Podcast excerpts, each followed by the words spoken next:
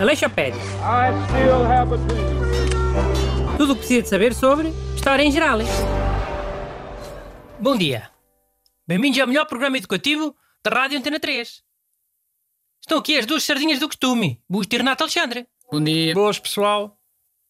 Hoje o tema é Santo António, a personalidade histórica. Porque anteontem foi o dia dele. Sim, é 13 de junho porque Santo António morreu nesse dia, em 1231, na cidade italiana de Pádua. Eh, Daí que seja conhecido como Santo António de Lisboa e Santo António de Pádua. E há, na Wikipédia em inglês está de Pádua. Saint Anthony of Padua. E agora vou dizer uma coisa que vocês não sabem. Até se vão admirar. Estou para ver. Ora diz. Sabem qual é que era a alcunha do Santo António, lá em Itália?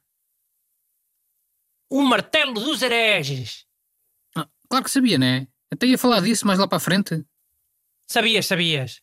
Sabias depois de eu ter dito? Mas estás a duvidar? Olha aqui nos apontamentos. Fogo? Hum. Mas como é que sabias? Isso não é coisa que esteja na Wikipédia. Por acaso até acho que está. Mas mesmo que não estivesse, a minha pesquisa não se resume à Wikipédia. Eu não sou como certas pessoas. Isso era uma boca para mim. Não sei. Porquê?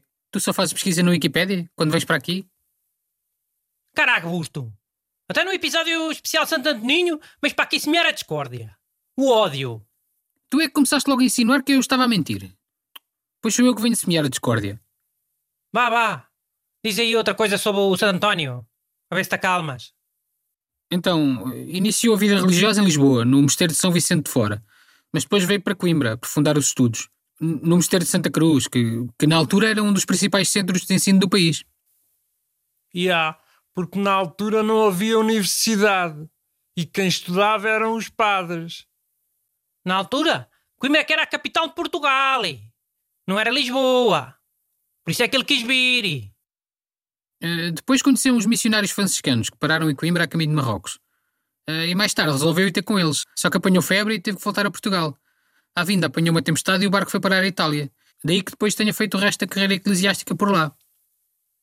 Quando era garoto, confundia Santo António com São Teotónio. E há, e com Santo Antão. Porque em inglês são os dois Saint Anthony.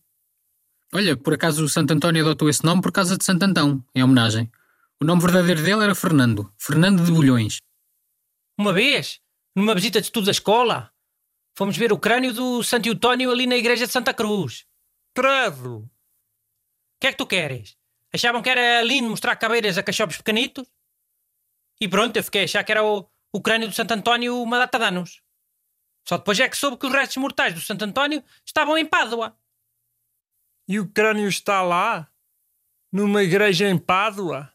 Não, está só o queixo e a língua, não está a cabeça toda. Oh, a língua! Até parece. Oh, Estou-te a dizer! É verdade, Renato. Está num relicário, na Basílica de Santo António, em Pádua. Mas como é que não se decompôs? Devem ter embalsamado, né? Ou puseram num líquido. Ok, mas só a língua porquê? Por ser mais simbólico? A lenda diz que exumaram o corpo de Santo António 30 anos depois e estava todo decomposto, com exceção da língua. Porque supostamente ele era dotado de grandes capacidades de pregação e de oratória. Daí a alcunha martelo dos hereges, porque derrotava os hereges só com debate e palavras. De certeza que era só com palavras? Antigamente a igreja queimava pessoas. E agora tenta sempre parecer boazinha. Boa hipócrita. É. E antigamente, se calhar, a imagem de Santo António era ele com um martelo na mão. Pois é que a igreja mudou para o menino Jesus. Aleixopédia.